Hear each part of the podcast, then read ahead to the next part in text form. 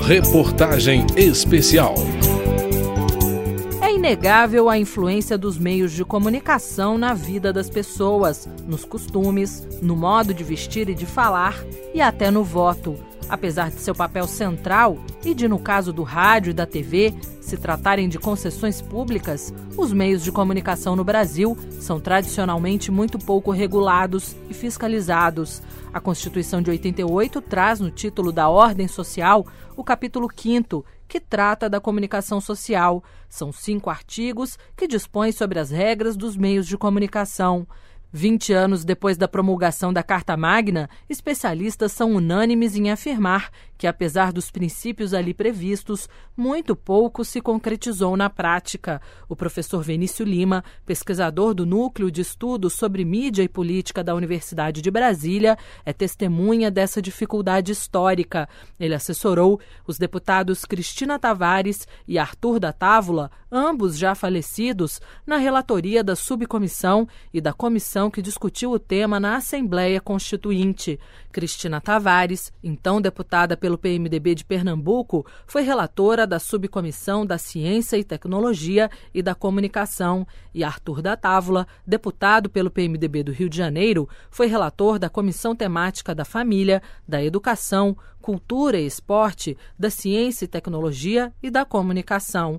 O professor Vinícius Lima lembra que a comunicação foi a única área a não ter um relatório aprovado, o que fez dela uma das questões mais polêmicas e ideologicamente mais polarizadas de todo o processo constituinte. Olhando primeiro na subcomissão, houve uma, uma radicalização de posições né, que tornou inviável a negociação havia, havia vários pontos de, de, de, de, conflito, mas um deles, assim, crítico, eh, sempre foi, tanto na, na, subcomissão quanto na comissão, a questão da criação de um conselho de comunicação é, nos moldes da FCC americana, que fosse também um órgão regulador, independente do Congresso Nacional. O relatório da, da, da Cristina, por exemplo, ele não, não, ele não conseguia ser nem votado. Né? E na comissão, a situação era era mais complicada, porque o Arthur da Távola era um sujeito muito habilidoso do ponto de vista político, né? e houve um determinado momento que ele abriu mão de, de para tentar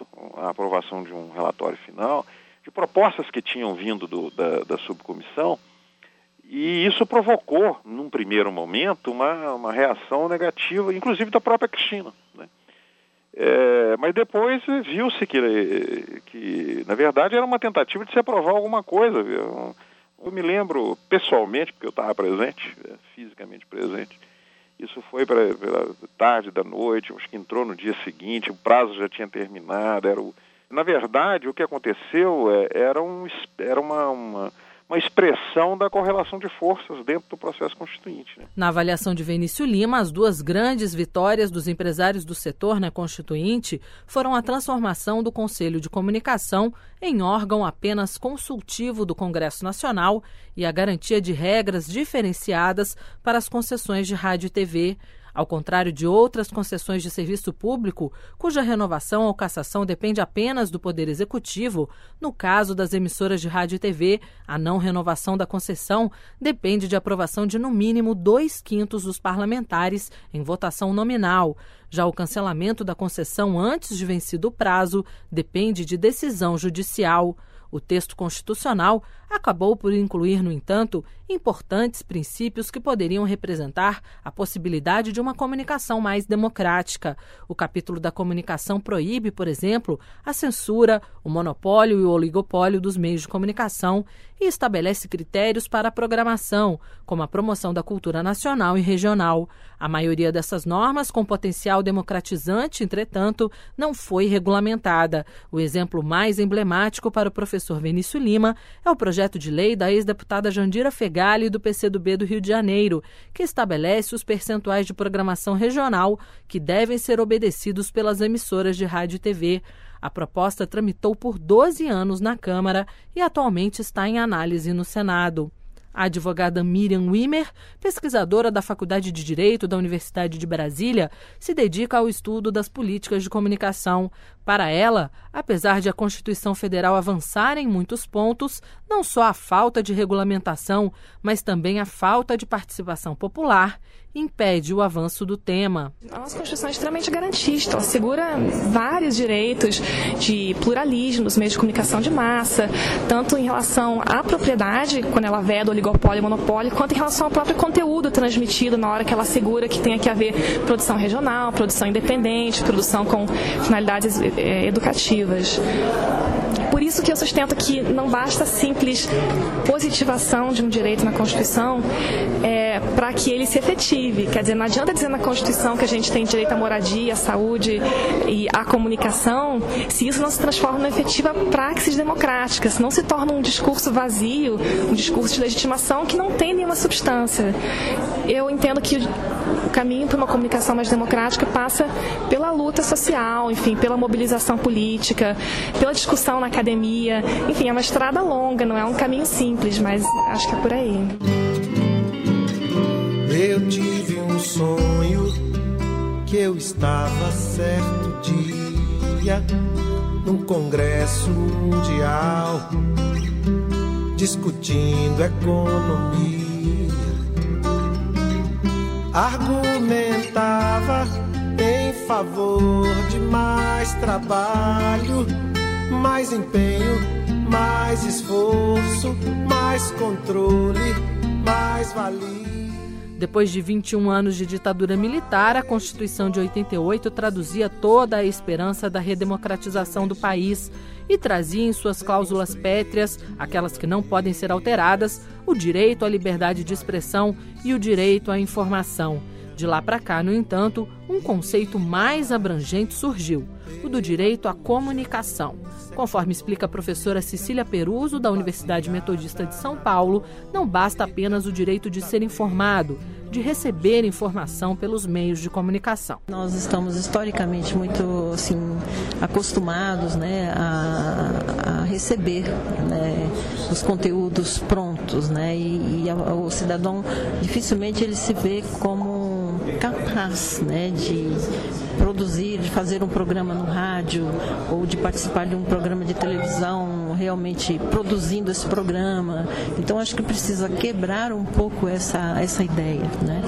E de que forma? Né? Democratizando esse processo de produção. Eu acho que agora nós temos a, tele, a televisão comunitária, né? através do canal comunitário na TV a cabo. E, também as rádios comunitárias, eu acho que é o momento da gente pensar em estúdios populares, né, centros de produção nos municípios, né, e, e nesses locais pode haver um processo de formação né, do, do cidadão, né, do jovem. Né.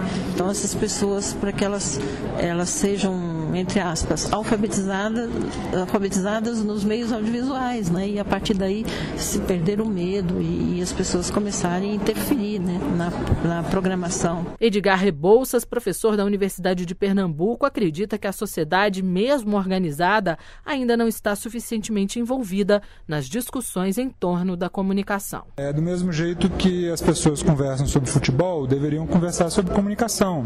É, por que, que as pessoas se preocupam se a escola do, do filho não está dando educação adequada? Por que, que o posto de saúde é preocupação e o programa de televisão não é, o programa da rádio não é?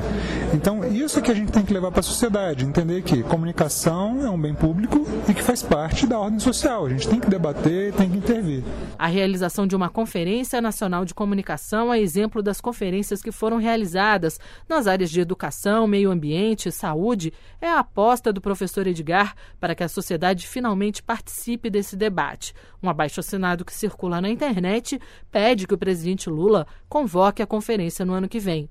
Já o professor César Bolanho, da Universidade de Sergipe, avalia que o processo de redemocratização do país só será concluído quando este último entrave estiver resolvido. No Brasil, você tinha uma estrutura de poder no campo da comunicação no período do regime militar que se mantém basicamente intacta. As mesmas famílias, os mesmos, as mesmas empresas, inclusive as mesmas formas de atuar, etc, etc.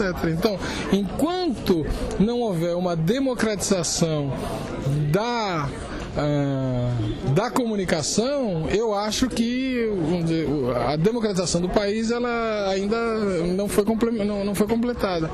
Então, do meu ponto de vista, é basicamente isto é que a sociedade brasileira não é, decida qual é a nova estrutura do setor de comunicações que interessa e não deixar isso simplesmente para as disputas de mercado. Porque o que está acontecendo? A Globo perde espaço para a Record. Né? A Globo tem problemas com a telefônica.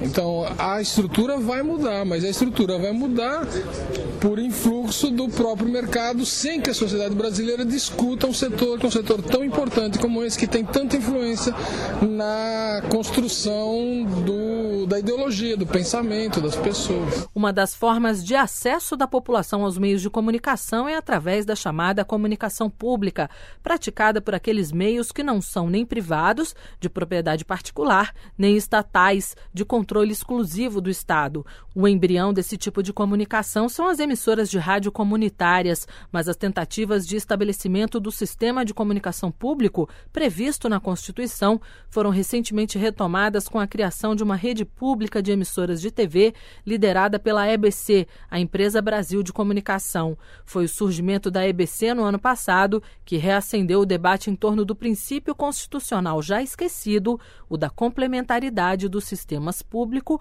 privado e estatal de comunicação. De Brasília, Georgia Moraes. Reportagem especial.